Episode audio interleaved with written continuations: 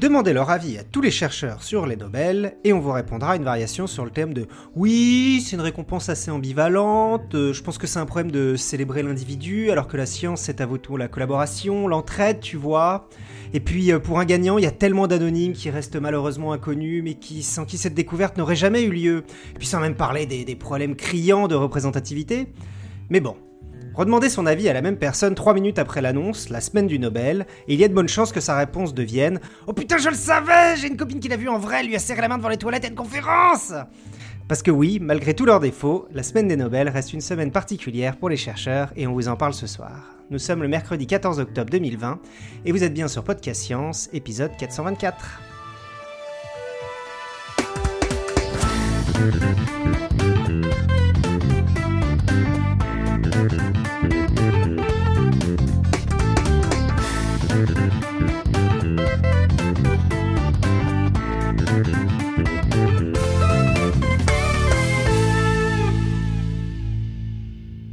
Je sais pas vous, mais on est pas mal dans l'équipe à vraiment bien aimer les épisodes de type roue libre. Parce que dans un même épisode, on fait plein de mini-chroniques et qu'on se retrouve avec une salade de fruits de petits sujets.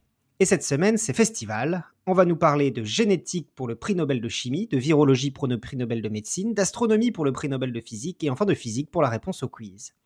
Et avec nous ce soir, on a donc Eléa depuis Strasbourg. Bonsoir tout le monde. Pascal depuis l'Alsace mais pas au même endroit. Salut tout le monde. Cléora depuis Perduville. Salut à tous. Irène depuis la Corse. Bonsoir tout le monde. Alexa depuis Los Angeles. Salut tout le monde. Et moi-même depuis Paris, pas encore sous couvre-feu, mais bientôt. Et bah donc, euh, comme je l'ai annoncé, ce soir, euh, c'est, euh, on va principalement parler des Nobel et puis la réponse au quiz. Et on commence tout de suite avec le Nobel de chimie. Et Alexa va donc nous parler de chimie. Ou de biologie. Euh, et donc en, cela, ce Nobel effectivement est, également euh, un peu spécial. Donc j'allais commencer ma, chronique justement là-dessus que cette année le Nobel est un peu spécial. Donc effectivement c'est un, Nobel de chimie qui a des applications biologiques évidemment très importantes. Mais euh, c'est aussi spécial pour d'autres niveaux. Et l'un des faits les plus marquants sur l'attribution de ce prix Nobel de chimie à Emmanuel Charpentier et Jennifer Doudna, pour le développement de la technique CRISPR-Cas9, qui permet l'édition du génome de n'importe quel être vivant, c'est que euh, euh, cette technique, ce prix Nobel a finalement été attribué huit ans après la découverte et la mise en place de cette technique. Huit ans, c'est très très court pour un prix Nobel. En général, on a l'habitude d'avoir le prix Nobel attribué à des vieux chercheurs pour une découverte qui a été faite 20 ans auparavant. Et euh, là, c'est absolument pas le cas puisque c'est beaucoup plus récent. Donc déjà, en soi, c'est assez incroyable et ça montre aussi peut-être que la science va de plus en plus vite et qu'on est capable de reconnaître euh, finalement euh, ce genre d'avancée majeure de plus en plus vite. Mais bon, là, je vous parle de CRISPR-Cas9. C'est quoi en fait? Et surtout, pourquoi cette technique mérite-t-elle le prix Nobel? Et aussi vite, et pourquoi elle mérite le prix Nobel tout court, et pourquoi est-elle considérée comme aussi importante depuis la mise en place de la PCR je crois qu'on a un épisode sur la PCR si ça vous intéresse aussi. On pourra vous le mettre. Et d'ailleurs, comme un, sur Podcast Science, on a un épisode pour tout. Euh, avant de répondre rapidement à ces questions, euh, pourquoi CRISPR-Cas9 et pourquoi ça mérite le prix Nobel, je vous renvoie à notre épisode 223 par topo. Euh, CRISPR, la, la mutagénèse qui croustille. vous pourrez retrouver le dossier complet sur le site si vous voulez le lire et évidemment sur votre appli de podcast préféré si vous voulez l'écouter. Et vous aurez plein de détails sur ce que c'est CRISPR-Cas9 en détail, euh, sur euh, l'histoire de CRISPR-Cas9, la découverte, etc. Alors justement, c'est quoi? Eh bien, CRISPR-Cas9, pour euh, résumer rapidement, c'est une technique qui nous permet d'éditer de façon spécifique la séquence d'ADN d'un individu de n'importe quelle espèce vivante. par exemple, voilà, ça peut marcher chez l'homme, ça peut marcher chez le chauve-souris, ça peut marcher chez les insectes, ça peut marcher chez les plantes, ça peut marcher pour tout. Euh, alors comment ça se passe? En fait, on a un ARN, donc un acide nucléique, qui est appelé ARN guide, gRNA, qui est capable de reconnaître une séquence spécifique dans le génome d'une enzyme, euh, dans le génome d'un individu, pardon, et qui est couplé à une enzyme, la Cas9, qui va découper la séquence d'ADN correspondante. Concrètement, si je reformule, on a un ARN qui reconnaît une, séquence précise, ATGC, euh, par exemple, et vous avez une enzyme à côté, la Cas9, qui va être capable de découper cette séquence. C'est pour ça qu'on parle de ciseaux moléculaires, parce que c'est vraiment comme ça que ça fonctionne. On reconnaît un endroit du génome et on le coupe comme des ciseaux, comme avec des ciseaux à un endroit bien choisi. Alors pourquoi c'est intéressant de faire des trous à des endroits précis du génome finalement? Parce que faire de telles coupures, ça permet ensuite de modifier le génome. Ce trou, en gros, vous pouvez en faire ce que vous voulez. Si vous couplez ça à d'autres techniques, vous pourrez l'agrandir et faire une délétion, enlever un bout d'ADN. Vous pourrez remplacer aussi un gène qui est problématique par un autre au niveau de cette coupure précise. Vous pourrez introduire des mutations précises. Vous pourrez euh, introduire aussi un gène dans une espèce qui ne le possède pas. Et donc, évidemment, ça, ça ouvre des perspectives incroyables en sens plus appliqué, étant donné que ça signifie corriger, par exemple, un gène qui présente une mutation qui va être responsable d'une maladie génétique rare. Ça veut dire ajouter un gène, par exemple, dans une tomate pour la rendre plus savoureuse. Donc, ça a aussi des implications au niveau, euh, au niveau euh, génie génétique, au niveau technologique, on va dire. Vous pouvez aussi imaginer si un jour Eléa a envie d'avoir un gène de plante dans son génome pour augmenter sa plantitude, c'est aussi théoriquement possible. Alors vous allez me demander en quoi c'est nouveau? Est-ce qu'on ne pouvait pas modifier finalement les, génomes des individus avant? Vous avez sûrement entendu parler des OGM. Alors oui, on pouvait le faire, mais c'était uniquement, enfin c'était assez réservé plutôt aux organismes modèles et avec des techniques surtout complexes, coûteuses et bien moins précises. Ça mettait, ça demandait beaucoup plus d'argent et finalement on, était beaucoup moins précis sur ce qu'on pouvait faire. Avec euh, CRISPR-Cas9, on est beaucoup plus précis et on peut le réaliser un peu partout et même en théorie chez l'adulte aussi. Euh, et donc, on se retrouve avec une technique qui est facile, qui est rapide, qui est peu coûteuse et qui fonctionnerait également chez l'homme. Alors, ça a l'air formidable comme ça. Mais euh, si on réfléchit à cette idée de pouvoir éditer le génome des individus, de l'homme et de qui on veut, attention, on n'en est pour l'instant qu'au début. Euh, CRISPR-Cas9, ça s'est imposé ces huit dernières années dans les laboratoires. Euh, moi, j'édite par exemple des animaux, des souris avec CRISPR-Cas9 euh, en routine. On le fait aussi sur des papillons, sur plein d'autres génomes. Donc pour la recherche, c'est un outil qui est en plein essor et qu'on utilise. Par contre, au niveau maladie, au niveau traitement et chez l'homme, on n'en est pas encore là.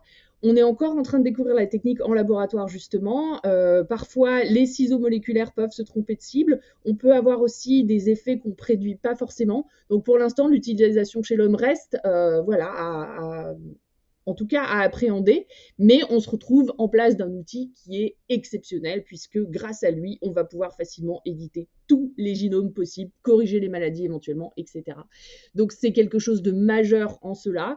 Et on n'en est qu'au début. Et donc, euh, bah, on aura plein de choses à découvrir. Et c'est pour ça que ces travaux méritaient le prix Nobel, car grâce à ça, on a accès à beaucoup de choses. Ensuite, j'aimerais finir sur euh, cette idée euh, du Nobel et donc quoi ici il est important d'un point de vue scientifique. C'est quelque chose qu'Emmanuel Charpentier a rappelé dans une interview qu'elle a donnée très récemment à propos de ça. Pourquoi avoir un prix Nobel sur le CRISPR, c'est important? J'ai pas vraiment expliqué ce que ça voulait dire CRISPR. Je vous renvoie à l'épisode de Topo, mais CRISPR Cas9, ça veut dire Clustered Regularly Interspaced Short uh, Palindromic Repeats. Et Cas9, ça veut dire euh, CRISPR Associated Protein 9. Et euh, ça vous ça vous renseigne pas forcément tellement, mais en gros, c'est un système qui est impliqué dans la défense immunitaire des bactéries et qui est étudié depuis le début des années 80. Si, par exemple, je vous racontais que je travaillais sur un système de défense des bactéries. Ah, trop bien, c'est quoi que tu fais comme recherche? Bah, je regarde comment les bactéries se battent contre leurs microbes. Je suis persuadée que beaucoup de gens me diraient euh, Ok, c'est cool, mais ça sert à quoi? Effectivement, euh, au départ, les gens qui travaillaient là-dessus, c'est quelque chose qui, on peut penser que ça sert à rien, et surtout les gens qui travaillaient sur l'évolution de ce système. Effectivement, mais finalement, cette découverte, elle montre aussi tout l'enjeu de la recherche fondamentale plus que jamais, cette découverte, elle montre que euh, c'est nécessaire de travailler sur le vivant. C'est nécessaire de travailler sur des choses qui, a priori, euh, servent à rien, sur l'aspect fondamental, parce que ça nous permet de comprendre d'une manière générale comment le vivant et bon, la, science en général fonctionne, mais ça nous permet aussi de découvrir des choses qu'on peut appliquer ensuite. Et même si je trouve que travailler sur en général tout pour trouver quelque chose qu'on peut appliquer ensuite et pas forcément la bonne approche, ça montre quand même que la recherche fondamentale, c'est fondamentale en fait. C'est à la base de tout et c'est ça qui nous permet de mieux comprendre le monde et aussi euh, éventuellement voilà de, trouver des choses qui vont nous permettre ensuite de, faire des développements technologiques. Donc le prix Nobel finalement il a été attribué aujourd'hui à deux scientifiques qui ont compris le mécanisme euh, et comment l'utiliser d'un point de vue technologique. Mais cette découverte c'est aussi et avant tout une, une prouesse qui n'a été rendue possible que car ces deux scientifiques et d'autres avant elles avaient travaillé sur des sujets fondamentaux c'est d'autant plus euh, une belle transition qu'effectivement ce, prix Nobel de médecine illustre aussi le fait que euh, le passage d'abord de, la le, fait que d'abord d'une part la recherche c'est très long et d'autre part que le passage entre la recherche fondamentale et les applications ça prend encore plus de temps. Donc euh, c'est une excellente transition en fait. Donc le, Nobel de, la médecine 2020, euh, euh, c'est attribué à trois, c'est un peu dommage, mais non, mais c'est comme ça, à trois hommes. Euh, c'est attribué à Harvey Alter, Michael Hutton et Charles Rice pour la découverte du virus de l'hépatite C. Voilà, alors décidément, oui, je sais, cette année, c'est l'année du virus. Et en écrivant ça, je me dis, ben, il y a qu'à le rajouter dans l'horoscope chinois, hein, voilà, l'année du virus. Donc voilà, je déclare que l'année 2020 est l'année du virus. Tous les bébés nés en 2020 seront des virus, donc euh, des parasites de leurs parents. Voilà, voilà, voilà. Bon, enfin bref, je rigole, je rigole, il vaut mieux. Donc, Ceci étant dit, euh, si vous ne savez pas ce qu'est un virus, comme nous l'a fait remarquer précédemment Alexa, nous avons tout ce qu'il vous faut pour vous renseigner. Donc, on vous renvoie à notamment deux épisodes précédents. Euh, le meilleur, non, je rigole encore une fois. Euh, c'est le 220. On avait fait un, dossier avec Topo sur les virus d'une façon générale. Et puis il y a aussi le 251, euh, l'excellent euh, interview de Carl Zimmer sur son livre les, planètes des virus. Donc vraiment deux épisodes qui vous aideront si vous avez besoin de renseignements sur les virus. Et le 251, c'est notre seul épisode qui est à la fois en anglais et en français. Euh, et d'ailleurs, euh, sa partie française est doublée euh, par Pascal. C'est une des seuls épisodes où vous pouvez entendre Pascal parler autant. Le seul où je parle autant. oui. Bon, en fait, ce soir, on, bon, on va parler virus, mais pas de corona, c'est déjà ça. Euh, donc, bref, donc si vous le savez, vous savez peut-être, le prix Nobel de médecine 2020 a été décerné donc à ces trois virologues pour la découverte du virus responsable de l'hépatite C. Alors, on peut se demander aussi, de la même façon que pour CRISPR, mais pourquoi pourquoi, euh, pourquoi l'hépatite C? Eh ben, parce qu'on pourrait penser qu'il y a des maladies bien plus graves que celle-là, des maladies dont on entend beaucoup plus parler, comme euh, bah, les cancers, la maladie d'Alzheimer, etc. Ben, en fait, c'est parce que euh, c'est vrai que l'hépatite C, on n'entend pas forcément beaucoup parler, et pourtant, et pourtant, c'était certainement très mérité ce prix Nobel. Et donc, on va, je vais vous expliquer un petit peu la pathologie euh, rapidement pour en comprendre les enjeux, justement, pour comprendre pourquoi ce, prix Nobel a été attribué euh, à l'hépatite. Alors, d'abord, ce, ce que beaucoup de gens ne, ne savent pas forcément, qu'est-ce que c'est qu'une hépatite? Euh, C'est pas une maladie, l'hépatite, c'est un syndrome en fait. Une hépatite, c'est une inflammation du foie. Euh, et cette information, elle peut être plus ou moins délétère pour les cellules du foie, elle peut les abîmer. Et euh, une hépatite, d'une façon générale, ça peut être provoqué par plusieurs causes en fait. Donc ça peut être provoqué par les virus, mais ça peut être aussi une intoxication par l'alcool par exemple ou des médicaments.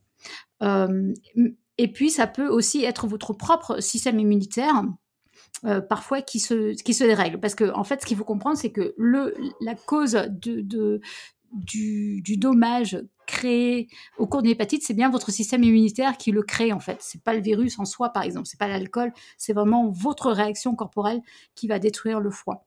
Et donc à ce titre, il y a aussi des hépatites euh, auto-immunes. Euh, ça c'est un petit peu le comble, c'est-à-dire que votre système immunitaire lui semble s'être déclenché sans raison apparente contre vous-même. Bref, à ce jour, donc il y a cinq virus euh, qui peuvent provoquer une hépatite et donc les ABCD et E avec une transmission euh, féco-orale pour les virus A et E. Donc, qu'est-ce que ça veut dire? Ça veut dire que vous allez faire caca dans un ruisseau et vous buvez l'eau du ruisseau. Donc, vous vous contaminez euh, avec l'eau du ruisseau. Donc, euh, voilà, les citadins, eux, ont résolu le problème avec l'eau de Javel. Donc, je vous laisse choisir le, poison, hein, votre caca ou l'eau de Javel. sinon, il y a les virus B, C et D qui ont une transmission parentérale, donc grosso modo par le sang. Donc, vous passez les aiguilles entre les copains et vous transmettez ce genre de truc. Bon, c'est moins marrant. Parce qu'en fait, c'est un peu la même histoire que celle du sida et de la, contamination par transfusion. En fait, c'est euh, l'hépatite, l'hépatite C, c'est un peu la même histoire, le problème de, contamination par transfusion. Alors comment ça se passe en fait euh, d'un point de vue physiopathologique? C'est que lorsque les virus atteignent le foie, ils vont pénétrer dans ces cellules et euh, ils vont s'y multiplier. Et là, c'est votre système immunitaire qui normalement assure les défenses de l'organisme qui, euh, qui s'emballe un petit peu et qui va se mettre à détruire les, cellules infectées, mais ça va provoquer une inflammation du foie et on va voir euh, les syndromes caractéristiques d'une, d'une hépatite euh, aiguë, notamment l'ictère et puis des urines foncées, des selles décolorées, une grosse fatigue, nausées, vomissements, douleurs abdominales, etc. Donc ça, c'est pour la forme aiguë. c'est déjà pas très agréable comme tableau, mais en fait, le problème avec le virus de l'hépatite C, de l'hépatite D, c'est que plus plus souvent, euh, ces virus peuvent conduire à un portage chronique en fait. Le, sujet ne se débarrasse, pas du virus et peut développer de nombreuses années plus tard des complications graves euh, qu'on trouve au cours d'une hépatite chronique, à savoir notamment la, cirrhose et le cancer du foie. Et de fait, il y a 75 à 85% des patients infectés qui vont développer une infection chronique, euh, souvent fatale en fait. Donc, par exemple, en France, on estime environ à 400 000 cas le nombre de personnes qui sont séropositives hein, et 4 000, le nombre de, nouveaux cas d'infection par an. Donc, c'est pas rien. Donc, l'hépatite C, c'est vraiment une réalité, ça touche beaucoup de gens. Et euh, donc, on va le voir rapidement, mais il n'y a pas de vaccination à l'heure actuelle contre l'hépatite C. Ceci étant dit, il y a des médicaments, des antiviraux qui marchent, qui marchent assez bien. Alors, donc voilà, pourquoi récompenser des biologistes sur leurs travaux pour l'hépatite C? Ben, Ça fait sens hein, quand on comprend tout ça. Donc, on va. Revenons vite à l'histoire de, cette découverte. Donc, euh, ça commence au milieu des années 70. Euh, et c'est là où ça rejoint un peu ce qu'on disait tout à l'heure, c'est que la recherche, ça prend du temps. Et l'application de ces recherches, euh, passage fondamental appliqué, c'est encore plus long. Donc on démarre au milieu des années 70 avec euh, l'équipe de Harvey Alter, qui est responsable de la section des maladies infectieuses au, NIH, au département de, médecine transfusionnelle du National Institute of Health. Et lui, il a démontré que la plupart des hépatites à l'époque qui sont euh, transfusionnelles n'étaient pas dues ni au virus de l'hépatite A ni au virus de l'hépatite B. Euh, et pourtant, on, pensait bien à l'époque qu'il y avait un virus impliqué. Et donc, ce, monsieur arrive avec son équipe parvient à montrer que le sang des patients infectés est bien en mesure de contaminer des singes, par exemple, par exemple et que l'agent infectieux a toutes les caractéristiques d'un virus et qu'il est à l'origine d'une nouvelle forme d'hépatite. Euh, et donc, par conséquent, pour l'instant, on l'appelle l'hépatite non A, non B. Euh, pendant très longtemps, ça s'est appelé comme ça, en fait, l'hépatite non A, non B. Et euh, pendant une bonne dizaine d'années, il n'y a pas eu de progrès dans la recherche. Euh, on n'arrivait pas à déterminer ce que c'était. Et puis dans les années, au cours des années 87-90, c'est une équipe euh, dans une entreprise privée en fait. C'est une compagnie qui s'appelle la Kiron Corporation en Californie, avec une équipe de recherche de Michael Houghton qui qui ont réussi à isoler la séquence génétique du virus de l'hépatite C. Euh, donc ça, c'était un grand, grand bond en avant. Et notamment, ce sont des travaux qui ont conduit au développement du test de dépistage sanguin. Et ça, ça, ça c'était énorme en fait. Euh, de pouvoir le dépister dans le sang, c'était une grosse, grosse étape. Euh, gros progrès. Euh, notamment parce que ça pouvait être utilisé avant la transfusion sanguine pour voir s'il y avait l'hépatite, le virus de l'hépatite dans le sang euh, qu'on allait transfuser à un patient. Euh, depuis 88, l'existence de ce virus a été confirmée par Alter lui-même, hein, qui a vérifié sa présence chez un groupe de patients atteints d'hépatite non B. Donc tout ça, c'est bien rentré, les, les, briques se sont bien imbriquées. Et puis en 2000, ce sont euh, des, docteurs Alter et Hatton qui ont reçu le prix Lasker. Alors le prix Lasker, moi je connaissais pas. Euh, c'est un prix hyper prestigieux qui, est un c'est aussi appelé les Nobel américains en fait. C'est un peu le, pré-prix Nobel en fait. Euh, ils ont reçu ce prix. notamment parce qu'ils ont développé des méthodes de dépistage qui ont permis d'éliminer pratiquement les risques d'hépatite post-transfusionnelle aux États-Unis. Donc, grosse étape. Euh, Kiron a continué, donc la, boîte a continué à avoir tous ses brevets. Il y en a beaucoup qui s'en sont plaints encore parce que ça faisait, il y avait beaucoup d'argent qui s'est mis en jeu. Et puis finalement, entre en scène les travaux du, troisième prix Nobel, Charles Rice, qui lui est professeur de virologie à Rockefeller University à New York. Euh, et lui, en fait, ça fait longtemps qu'il étudiait le, étudiait le, mécanisme de réplication du, virus. Et euh, à cette époque, il a réussi à générer une variante du virus et euh, a montré que ce virus, une fois qu'il injectait sur des chimpanzés, ce virus pouvait être détecté dans le sang et provoquer euh, une hépatite C. Et donc, c'était la preuve définitive que ce virus, lui, était bien responsable des cas euh, inexpliqués d'hépatite transmise par, euh, la transfusion. et en plus, c'est à partir de là qu'il était possible de tester in vitro les molécules qui, pouvaient bloquer la réplication du virus. Donc, c'était l'émergence des, des, traitements antiviraux et ça, ça a été aussi révolutionnaire hein, dans le traitement des hépatites. Voilà, donc euh, voilà, voilà, c'est une belle histoire et grâce à, tous les travaux qui ont finalement été récompensés par ce prix médecine de 2020, euh, donc on a eu des tests de détection qui ont permis de limiter la propagation de la maladie. Et puis on a trouvé des traitements efficaces. Et de, de fait, l'Islande en ce moment a été le premier pays qui a réussi à éradiquer complètement l'hépatite C en fait. Euh, et c'est un but que se fixe l'OMS pour 2025 ou 2030, ça dépend des sources. Donc on espère qu'on va tous y arriver. Et donc euh, voilà euh, pourquoi le prix Nobel de l'hépatite C en 2020. Eh ben merci beaucoup. On va parler du prix Nobel de physique. Et le prix Nobel de physique, moi j'aime beaucoup cette année, ça me fait très plaisir euh, pour trois raisons. La première, c'est que pour la première année, la seconde année consécutive, c'est un prix Nobel d'astrophysique. Et au final, c'est plutôt rare. Le prix Nobel de physique est beaucoup plus souvent des domaines de la physique rendus euh, qui sont un peu plus euh, bah, terre à terre. Euh, la raison est que bah, dans le testament de... Enfin, peut-être, peut-être que la raison est que dans le testament de Nobel, il écrivait clairement qu'il devait être remis à des personnes ayant apporté le plus grand bénéfice à l'humanité. Et bah, les applications bénéfiques à court terme des découvertes astrophysiques sont rares. Voilà. Et euh, donc au final, il y a eu, euh, il y a eu avant cette année, enfin avec cette année, il a été remis 12 fois pour des découvertes en astrophysique sur 120 ans d'existence, euh, en comptant assez large, soit environ 10%, à comparer aux dizaines, aux plusieurs dizaines de prix reçus pour le développement de la mécanique quantique. Mais bon, ça semble s'accélérer, et il y en a eu deux alors qu'il y en avait eu deux dans les 65 premières années d'existence du prix, en 1936 euh, pour euh, la, découverte des rayons cosmiques et en 1948 pour la découverte de la chambre euh, à nuages, la chambre à brouillard qui permettent de, détecter ces rayons cosmiques. donc il n'y en a eu que deux dans les, dans les 65 premières années. au final, il y en a eu trois dans les dix dernières années, dont la découverte de l'expansion accélérée de l'univers en 2011, euh, la première détection d'une exoplanète l'année dernière, autour d'une étoile de type solaire, et donc les trous noirs cette année. Et donc bah forcément, il y a des oublis, surtout euh, quand, des, euh, quand dans le premier demi-siècle, alors que tous les prix allaient aux physiciens de la physique quantique.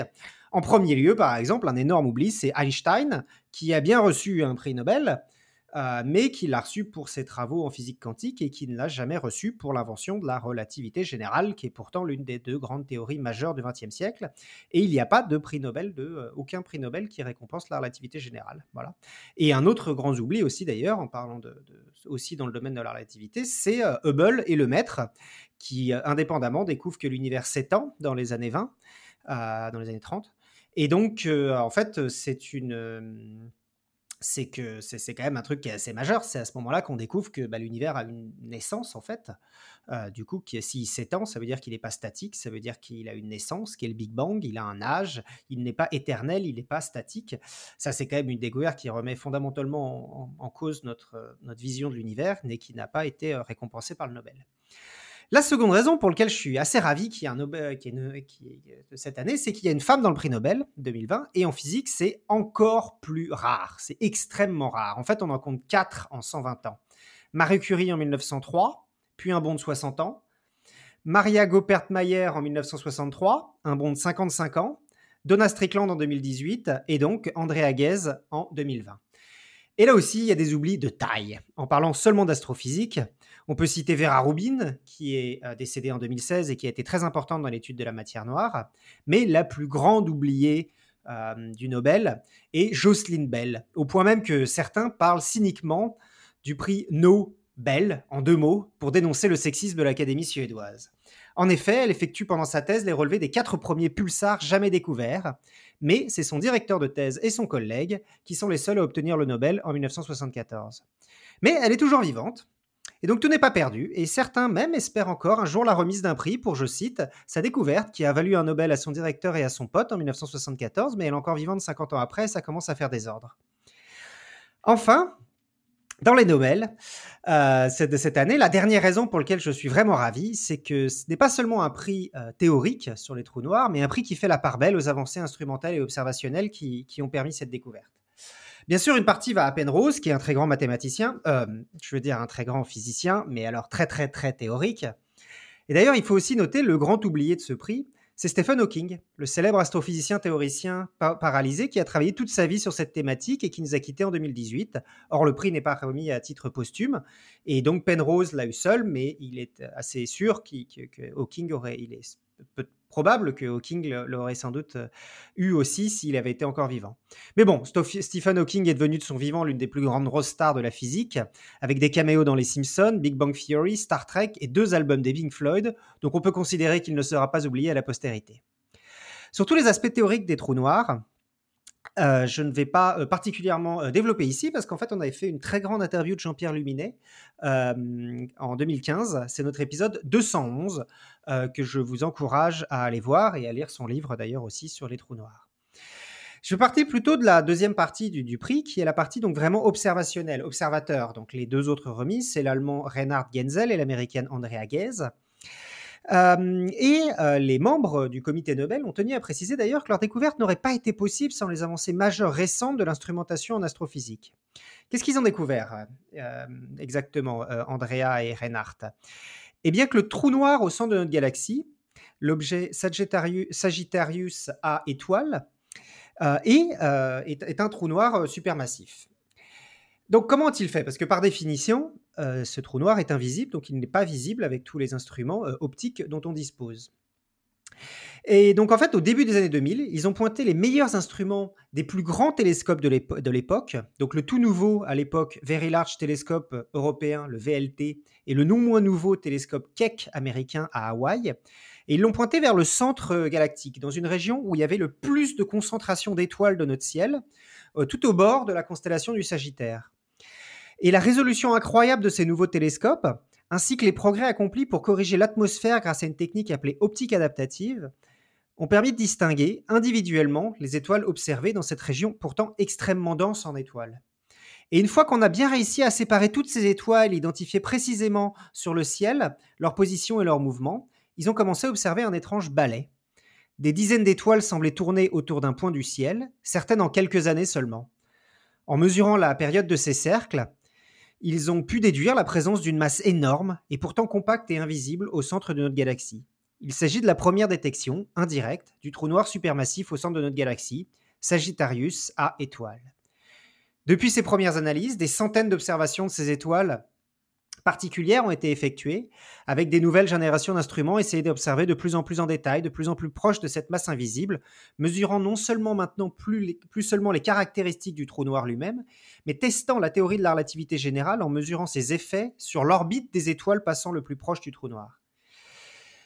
Et c'est là où ce prix est important pour moi, c'est qu'il rend aussi hommage au travail d'une génération d'astronomes instrumentalistes, en particulier européens, qui ont développé des instruments de plus en plus précis depuis euh, une trentaine d'années. Euh, en particulier, les observations depuis le Very Large Télescope européen ont été effectuées grâce à la première optique adaptative du VLT. Cet instrument, dont le comité Nobel reconnaît tout particulièrement l'importance dans la découverte récompensée cette année, est appelé NACO. Et il a été développé donc au tournant des années 2000 par un consortium européen sous la direction de mon directeur de thèse, Gérard Rousset. Il faut aussi citer l'instrument Gravity, un instrument interférométrique européen, utilisant les quatre télescopes du Very Large Telescope en même temps, et qui, les a, réalisé, qui a réalisé récemment les observations les plus précises à jour des étoiles orbitant le trou noir supermassif du centre de notre galaxie. Je vais donc euh, fait un épisode sur Gravity, donc cet instrument interférométrique est prévu euh, très, très prochainement. Voilà. Donc voilà, les astronomes qui développent les instruments sont rarement récompensés par les prix Nobel, mais cela fait plaisir de voir ces avancées ont permis de faire de belles découvertes. Je vous renvoie donc à deux épisodes que nous avions fait, un épisode sur les questions de résolution et d'optique adaptative, qui s'appelle Plus gros, mieux c'est, lunettes astronomiques et télescopes pour l'astronomie. Euh, donc en 1900, euh, pardon, j'avais fait ça en 2014, c'est l'épisode 171. Et je vous recommande aussi mon interview de Julien Girard dans l'épisode 317, qui a été astronome au Very Large Telescope pendant 15 ans et qui était justement l'un des spécialistes de l'instrument NACO. donc c'était l'épisode 317. Voilà. Et bah, donc je vais maintenant laisser la main à Cléora qui va nous parler de sa chronique sur les petits oiseaux, à moins que vous ayez des questions. C'était très limpide. Merci Joël. De rien? Ok, bah donc je lance les petits osios. Coucou à tous et bienvenue dans une nouvelle chronique des osios. Je vous laisse d'ores et déjà écouter le chant du jour. Les connaisseurs et les gens ayant un jardin auront peut-être rapidement reconnu. C'est un oiseau très commun. Enfin, commun en tout cas du côté européen. Que ressentez-vous à l'écoute de ce chant? Une émotion, par exemple. Serait-ce plutôt de la joie ou de la nostalgie? Ou une couleur, peut-être? Serait-ce plutôt une couleur froide, du type bleu-vert, ou plutôt une couleur chaude tirée vers le jaune-orangé Ou une saison? Lors de la dernière petite chronique, les cris stridents des martinets faisaient référence à l'été. Et ici, à travers ce chant, ressentez-vous la mélancolie de la saison automnale? Les longues journées chaudes se perdent, l'été est fini, les journées deviennent de plus en plus courtes, le temps pluvieux et les ambiances rougeâtres au fil de la décoloration des feuilles des arbres. Bienvenue en automne. Celui que vous venez d'entendre est un rouge-gorge familier. Et aussi familier et commun soit-il, c'est un oiseau d'exception. Dans le sens que, parmi les oiseaux, il est un peu l'exception qui confirme la règle, si vous voyez ce que je veux dire. Petite anecdote pour commencer, en anglais on l'appelle Robin, et ça s'écrit comme Robin. Voilà, petit clin d'œil à toi Robin. Donc notre Robin, la majorité des Européens le connaissent très bien, car il est l'un des oiseaux les plus communs, comme je l'ai dit avant. Très entendu en forêt et se faufilant souvent dans les jardins, on peut facilement apercevoir cette petite boule de plume d'une douzaine de centimètres de diamètre en train de gonfler sa gorge orange. Ouais, parce qu'on l'appelle rouge-gorge, mais sa gorge n'est pas rouge, hein, mais plutôt orange. On le voit souvent en petite boule, le torse bombé, car comme beaucoup de petits oiseaux, il gonfle son plumage pour se protéger du froid. Comme ça, cela lui fait une sorte de plumage à double vitrage. De son nom latin Irritacus rubecula, on l'appelle donc familièrement rouge-gorge. Mais saviez-vous que ce n'était pas le seul rouge-gorge de la planète? En fait, ce fameux robin, ou rouge-gorge familier, est strictement européen. Enfin, eurasien, pour inclure aussi l'Asie. On le retrouve aussi dans le Maghreb. Bref, tout ça pour dire que ce rouge-gorge est totalement absent du continent américain. Là-bas, ils ont leur propre rouge-gorge. Et lui, plus qu'une gorge, il a tout le ventre orange. Avec son bec bien jaune et sa taille plus imposante, il se rapproche davantage d'un merle comme son autre nom commun, de merle d'Amérique, l'indique. Le rouge-gorge américain fait partie de la famille des turdidés, alors que le rouge-gorge européen fait partie de la famille des muscicapidés. Ils sont donc même pas de la même famille, mais ça, c'est le cas que depuis quelques années. Il fut un temps ancien, à l'époque du début des années 2000, ok, pas très ancien, mais je le retrouve dans mes tout premiers bouquins sur l'ornithologie. Donc, dans le début des années 2000, notre bon vieux rouge-gorge européen était classé parmi les turdidés, comme l'américain donc, alors qu'il est aujourd'hui classé parmi les muscicapidés. Une révision de classification qui date tout juste de 10 ans. Ouais, ouais, il n'y a même pas 10 ans, un oiseau aussi commun que le rouge-gorge était classé différemment. Tout ça pour rappeler que, comme toute science qui classe les choses, la phylogénie, c'est scientifique, et donc ça bouge au fur et à mesure des avancées, découvertes et contradictions scientifiques. Notre bon vieux rouge-gorge fémélier fait donc aujourd'hui partie de la famille des muscicapidés, du latin voulant dire en gros ceux qui gobent des mouches. Et justement, la famille regroupe des oiseaux appelés gobe-mouches. On a aussi les gorges bleues, qui, euh, eux, ont bien cette fois-ci la gorge bleue. Ou quelques rossignols, comme le rossignol philomèle.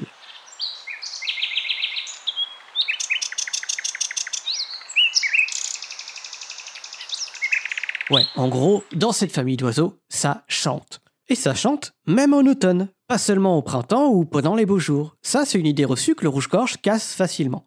De manière générale, les oiseaux chantent majoritairement au printemps. Et bah le rouge-gorge, comme évoqué au début, c'est un peu l'exception. Contrairement à de nombreux oiseaux, il chante très souvent en automne, presque autant qu'au printemps. Du coup, comment ça se fait? Pourquoi un oiseau se met tout à coup à chanter en automne? Le chant n'a-t-il pas pour rôle d'attirer les partenaires sexuels? Alors, une chose après l'autre. D'abord, un des rôles du chant, oui, est de trouver un partenaire sexuel. Et bien qu'à nos oreilles ça puisse sonner comme un sketch des inconnus, il y a des bons chanteurs et des mauvais chanteurs. Un bon chanteur sous-entend un bon mâle reproducteur. Mais il n'y a pas que ça qui compte, il y a aussi le territoire qu'il occupe. Un bon chanteur sur un territoire sans nourriture n'aura aucun intérêt. De fait, le chant ne sert pas seulement de site de rencontre, il sert également à défendre un territoire. Par analogie, un chien marque par exemple son territoire par l'odeur, par une petite pissouille ici et là. Et bah, pour la plupart des oiseaux, c'est pareil, sauf qu'ils marquent leur territoire par le son, par le chant. Ainsi, le chant non seulement dissuade les adversaires, mais aussi attire les partenaires. Quand un rouge-gorge chante en automne, donc, c'est pas pour attirer les partenaires, ça c'est réservé au printemps, mais plus pour défendre son territoire. Quelques jours sans territoire pour manger tranquillement peut être fatal pour un si petit oiseau. Les oiseaux chantent donc majoritairement au printemps, sauf chez l'exception, comme le rouge-gorge, qui chante encore beaucoup durant la saison hivernale.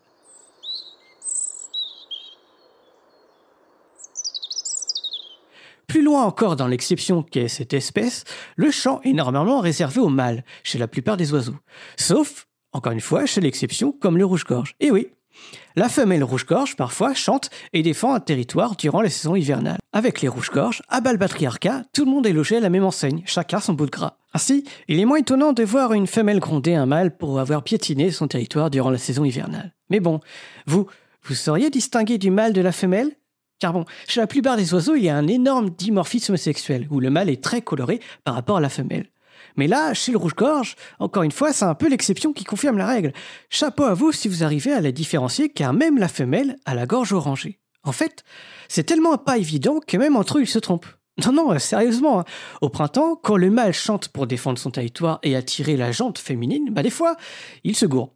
Genre, il croit arriver à un mâle concurrent alors que c'est une femelle qui fait euh, hey, coucou quoi. Au point d'engager par mégarde un duel contre la femelle. C'est dire. Perso, euh, je me demande bien ce qu'il doit dire quand il se rend compte de son erreur. Genre, euh, ah oupsie, euh, désolé MCL, euh, MCL, euh, bah reviens quoi. Et vas-y là, reviens, euh, je rigolais.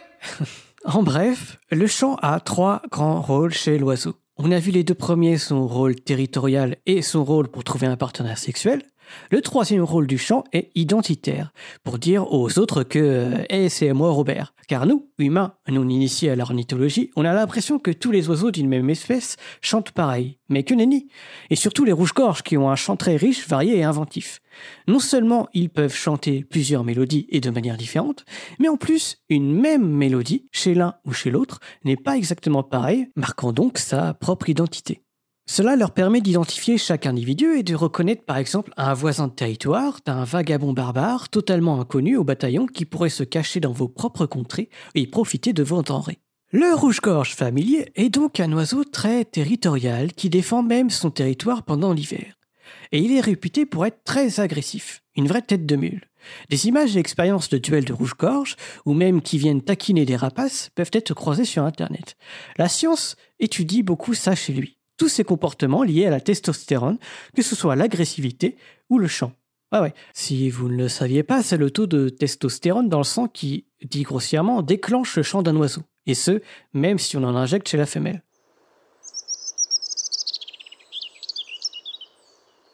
Les rouges-gorges familiers sont donc très territoriaux et agressifs. Mais j'aimerais terminer en essayant de modérer cette réputation. Hashtag not all rouge-gorge. Tout d'abord, tout rouge-gorge n'a pas obligatoirement un territoire à lui. En fait, il arrive que certains soient des vagabonds. Ces rares nomades restent le plus discrets possible pour profiter d'une cachette et d'un peu de nourriture sur un territoire puis sur un autre. Une vie donc pleine de stress entre les prédateurs et ses propres congénères qui peuvent le dénicher à n'importe quel moment. Ensuite, bien que je dise jusque-là que ce soit des oiseaux territoriaux qu'ils défendent leur territoire en hiver, ça ne veut pas dire qu'ils défendent le même territoire toute l'année. En fait, certains rouges-gorges sont migrateurs, alors que d'autres non. C'est une espèce dite partiellement migratrice. Donc ça se trouve, celui que vous croisez l'hiver dans votre jardin ou du parc d'à côté n'est peut-être pas le même que celui d'été. Celui d'hiver vient probablement des pays scandinaves, par exemple. Mais du coup, sur tous les rouges-gorges, qui migrent et qui ne migrent pas Là-dessus, sur cette migration partielle, une étude portugaise de Paolo Catri et autres collaborateurs écologistes est une des nombreuses études qui étayent l'idée que ce soit les femelles qui migrent davantage. En même temps, petit avis perso, hein, vu l'agressivité de certains mâles, je peux les comprendre. Dans cette étude, par exemple, sur un échantillon de 152 rouges-gorges qui hivernaient au Portugal, 82% étaient des femelles. Plus spécifiquement, leur étude consistait à savoir s'il y avait une discrimination particulière chez les rouges-gorges lors de la migration. Et il montre que c'est le cas. Le sexe, l'âge et même l'apparence physique déterminent le territoire occupé et défendu durant la saison hivernale. En plus de partir loin pour migrer, donc, les femelles, les plus jeunes et les plus petits rouges-gorges, ils viennent sur un modeste territoire avec quelques maigres arbrisseaux ici et là, alors qu'une majorité de mâles musclés et expérimentés, ils viennent sur un territoire forestier. Très clairement, niveau nourriture, c'est pas la même chose. Ce sont les faits. Reste à savoir pourquoi. Vous auriez une idée, vous, à savoir pourquoi, alors que les rouges-gorges sont réputés pour être très agressifs L'étude ne permet toutefois de trancher sur cette hypothèse de domination. Donc cette étude, hein, c'est juste un exemple sur des milliers d'études scientifiques sur cette espèce. Plusieurs sujets sont évoqués de la biologie, comme l'endocrinologie, c'est-à-dire la science des hormones avec la testostérone, hein, comme évoqué un peu plus tôt, à la physique et même la physique quantique, où certains mécanismes quantiques auraient, et restons conditionnels, hein, car je, trouve ça complètement fou et je me suis pas assez penché sur le sujet. Donc, certains mécanismes quantiques auraient des répercussions à l'échelle macroscopique pour que les rouges-gorges s'orientent à l'aide du champ magnétique terrestre. Voilà pour cette petite chronique sur le rouge-gorge familier qui m'a notamment permis d'introduire les trois rôles du chant chez l'oiseau territorial, sexuel et identitaire. Mais n'oublions pas que pour communiquer entre eux, ils ne font pas que chanter avec de longues phrases structurées. S'il y a un ours qui court sur vous, vous n'allez pas prévenir vos congénères en disant Je perçois une menace qui arrive vers moi à toute vitesse. Non, hein, vous détalez en lançant un cri puis c'est tout quoi. Ah, les oiseaux c'est pareil, hein, ils vocalisent des petits cris sociaux pour se positionner et communiquer avec le groupe, qu'ils soient de la même espèce ou non d'ailleurs. Et on peut des fois identifier des cris typiques d'une espèce, mais ça reste assez difficile. C'est par exemple le cas avec le rouge-gorge qui lâche des chip-chip ou tic-tic répétitifs. À ne pas confondre avec le cri du troglodyte mignon, un tout petit oiseau qui se faufile dans les brochages à même le sol. Vous entendez les subtilités? C'est souvent très difficile et pour la prochaine fois je vais vous parler de ça, de cette difficulté humaine à percevoir ce que vocalise réellement un oiseau. Quelque chose entre physique du son, perception du son et ornithologie. À bientôt. Et comme dirait notre Robin européen, si, si, piu, piu, pipi, facile, je te l'ai bien dit. Merci Cléora. Parfait. On finit du coup avec euh, Eléa. Oui, alors. Elle a plein de choses Bah, à nous dire, Eléa. Ouais, ouais, j'ai plein de choses à vous dire ce soir. Euh, bah, euh, mer- merci Cléora pour ta chronique. J'adore cette chronique sur les oiseaux, c'est vraiment trop chouette. Euh, donc, avant de, de répondre au quiz du moment, qui, euh, je vous le rappelle, est euh, on peut prendre un coup de soleil derrière une vitre, faux ou un tox. Euh, je voulais juste faire un petit erratum de euh, l'épisode sur la dendrochronologie de la dernière fois, puisque j'ai dit deux, trois bêtises. Notamment, quand je vous ai parlé du carbone 14 et du carbone 12, à la fin, j'ai dit que ils avaient 14 et 12 neutrons respectivement. En réalité, ils ont 8 et 6 neutrons, 12 et 14 étant le nombre de nucléons donc le nombre total de particules dans le noyau, ce qui inclut les neutrons et les protons, et pas des neutrons seuls. Donc euh, j'implore donc humblement les chimistes, physiciens, euh, auditeurs insultés par euh, cette erreur de bien vouloir un jour me pardonner. Voilà. La deuxième coquille euh, sur laquelle je voulais revenir concernait l'origine du bois. Euh, J'avoue que je n'avais pas bien révisé mes fondamentales avant l'épisode, et quand Topo me pose la question dans l'épisode, j'ai un gros doute, euh, et je ne peux pas vérifier en même temps que l'épisode. Donc la, subtilité portait sur qu'est-ce qu'on appelle bois, et donc à quel moment apparaît le bois dans l'évolution. Alors euh, la confusion vient du fait que certains désignent par bois tout ce qui contient de la lignine. Donc la, la lignine, c'est la substance euh, qui, se polymérise et qui est l'un des composants majoritaires du bois après la cellulose et l'hémicellulose. D'ailleurs, ça veut dire, ça vient de bois en latin. Euh, et d'autres qualifient de bois tout ce qui euh, tout ce qui concerne une structure rigidifiée de soutien de la plante euh, qui est issue de la croissance à partir d'un méristème secondaire.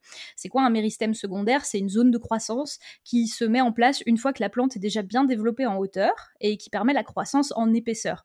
Donc ce type de méristème n'existe, j'ai revérifié, que chez les, les angiospermes, les plantes à fleurs, et en particulier chez les dicotylédones et pas chez les monocotylédones. Euh, en revanche, on en trouve aussi chez les gymnospermes, donc euh, tout ce qui a euh, les sapins dedans. Euh, le bois qui est produit chez eux est assez différent puisqu'il n'y a pas de beaux vaisseaux différenciés, euh, comme le xylème dont je vous parlais de la dernière fois euh, chez les angiospermes. Euh, donc chez les monocotylédones, il n'y a pas de bois secondaire, mais il y a des faisceaux rigides de lignine qui existent tout de même. Euh, mais ils sont répartis en plusieurs cercles concentriques et on n'a jamais ce qu'on appelle un vrai tronc, comme chez les angiospermes dicotylédones ou les gymnospermes. Donc le tronc d'un palmier, par exemple, qui est une monocotylédone en botanique, euh, s'appelle d'ailleurs un stipe et pas un tronc. voilà. Concernant l'invention de la lignine, la molécule qui permet de faire tenir une plante euh, debout. Euh, Pierre avait vérifié pendant l'épisode, euh, ça remonte effectivement à bien plus loin que les plantes qui font du vrai bois, du coup. ça remonterait à 475 millions d'années avec les premières plantes vasculaires et on en trouve d'ailleurs chez certaines algues, mais même si c'est rare. Donc voilà. comme quoi, rien n'est vraiment simple en biologie, même quand ça a l'air très trivial. Donc, je voulais apporter cette précision. Euh, pour compléter euh, l'épisode, Corentin, un de nos auditeurs, nous a d'ailleurs envoyé une anecdote supplémentaire sur la dendrochronologie qu'on vous mettra en note d'émission. Et euh, l'une d'entre elles parle de la faille de Cascadia, donc c'est un séisme de magnitude 9 qui a eu lieu en 1700 et dont la date n'a pu être expertisée qu'en analysant des, indices d'occurrence de, ce séisme et en particulier en analysant les cernes de tuyas géants en Californie qui ont été submergés dans l'eau suite à la catastrophe et donc, en regardant les cernes de ces troncs qui avaient été conservés, euh, on constate qu'ils s'arrêtent à l'année 1699, ce qui a permis de dater le séisme à 1700. Voilà. Donc l'histoire a été euh, relatée dans un épisode sur les épaules de Darwin. On vous postera le lien dans la chatroom et dans les notes d'émission. Voilà. Donc maintenant que j'ai fait cet erratum, euh, encore désolé. Euh, on peut passer à la réponse au quiz. Alors euh, cette fois-ci, comme euh, le temps qui s'est écoulé depuis qu'on vous a posé la question était assez long, on a reçu pas mal de réponses. la première vient de Aude qui nous a écrit, qui nous a envoyé un message audio pour, pour répondre à la question. Bonjour l'équipe de Podcast Science, c'est Aude Jcode sur Twitter. Il y a, je ne sais pas trop tout ce qui, tous les rayons qu'il y a euh, avec le soleil. Hein, je ne retiens pas très très très bien tout ça, mais euh, voilà, je pense que les fenêtres font un filtre. Alors après, c'est sûr. Ah oui, c'était ça avec Benjamin. On nuançait, c'est que certainement euh, il y en a certains qui passent et au bout d'un moment vraiment je pense que forcément euh, sur un long terme, alors long comment, euh, ça peut, on peut avoir des coups de soleil.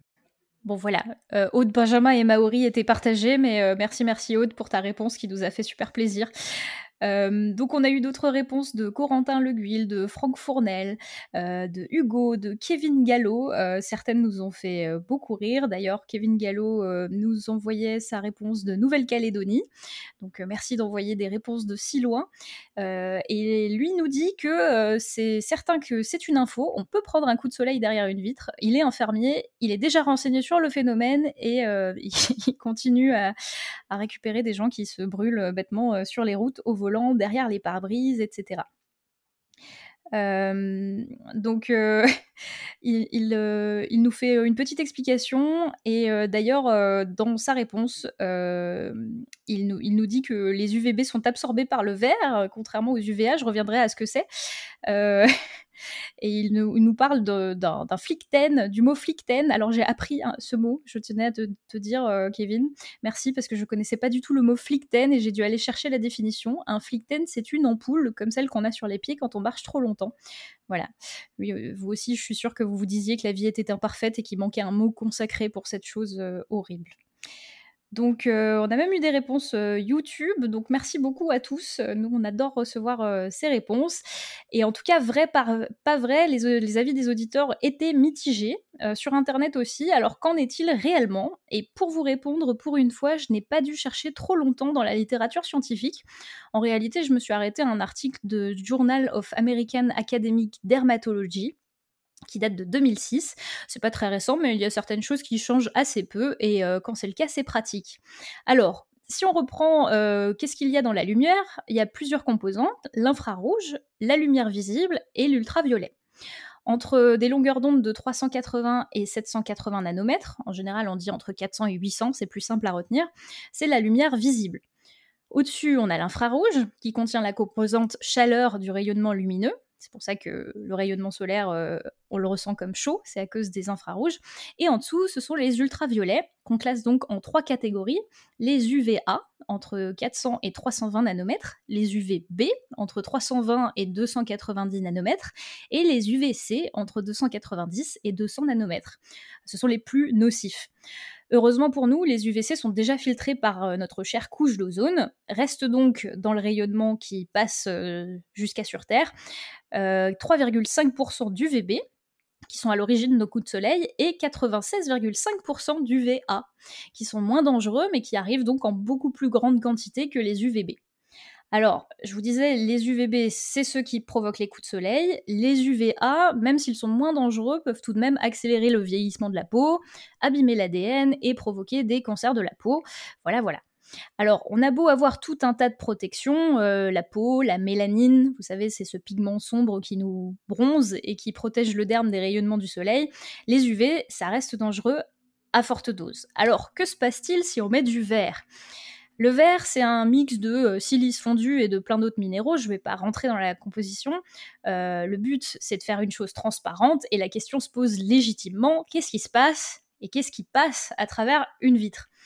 Euh, Ce qui est sûr, c'est que la chaleur, ça passe, pas de problème. Vous avez tous fait l'expérience atroce de l'habitacle à 800 degrés en été. Euh, et pour le reste, les ultraviolets, euh, la réponse c'est tout simplement que ça dépend du type de vitre. La plupart euh, filtrent tout ce qui est en dessous de 300 nanomètres, donc en théorie les UVB ne passent pas. Restent donc les UVA et en fonction du matériau, ils laisseront filtrer tout ou partie des UVA. Donc si vous restez trop longtemps derrière la dite vitre, rien ne vous empêche d'avoir toutes sortes de symptômes du rien du tout au rougissement écrevisse. Et d'ailleurs, euh, Hugo nous a envoyé un message, euh, un cas extrême dermatologique euh, d'un homme qui a passé 28 ans comme chauffeur routier et qui du coup a la moitié du visage qui est complètement ridé et fripé et dont la moitié du visage a, été vieilli artificiellement, puis enfin naturellement, mais du fait de l'exposition au soleil sur un seul côté. C'est ce que les dermatologues appellent une dermatose une dermatohéliose unilatérale. Voilà. Euh, on va vous poster le lien de cette euh, image dans la chatroom si quelqu'un veut bien le faire.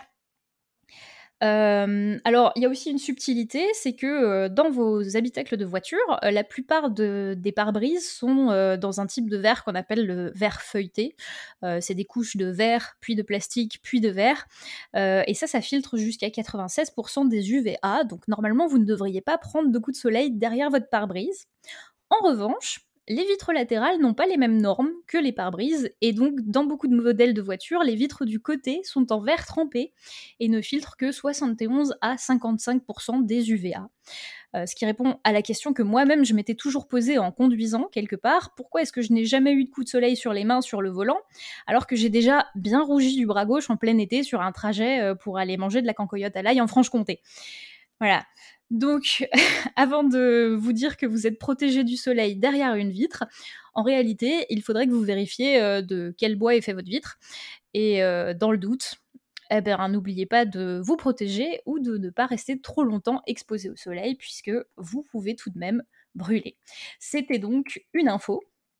Euh, même si ça dépend du type de vitre. Je vous posterai également dans les notes d'émission euh, un petit tableau que j'ai trouvé dans l'article dont je vous parlais euh, au début de l'émission, avec une classification par type de verre, de quelle quantité d'ultraviolet A euh, peuvent passer, et comme ça, si un jour vous avez l'information de comment est équipée votre voiture ou les vitres de votre salle à manger, eh bien vous saurez si vous pouvez, oui ou non, prendre un coup de soleil en restant derrière. Voilà, je ne sais pas si vous avez des questions dans l'équipe. Et donc le suivant, les phases de la lune influencent les menstruations, info ou intox. Merci beaucoup. Pour toutes vos réponses, bah n'hésitez pas, à l'écrit ou à l'oral, on lit tout, ça nous fait beaucoup rire et on essaie de le passer à l'antenne.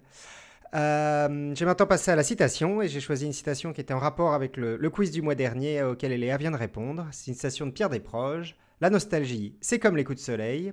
Ça fait pas mal pendant, ça fait mal le soir. voilà, et ben maintenant, euh, il est temps de conclure cette émission. Euh, N'hésitez pas si vous avez des questions, des remarques, des critiques, des encouragements, on lit tout et on répond quasiment tout le temps. Si vous aimez notre travail, n'hésitez pas à en parler autour de vous ou à nous mettre des étoiles sur votre application de podcast si vous le pouvez. C'est notre seule façon de nous faire connaître.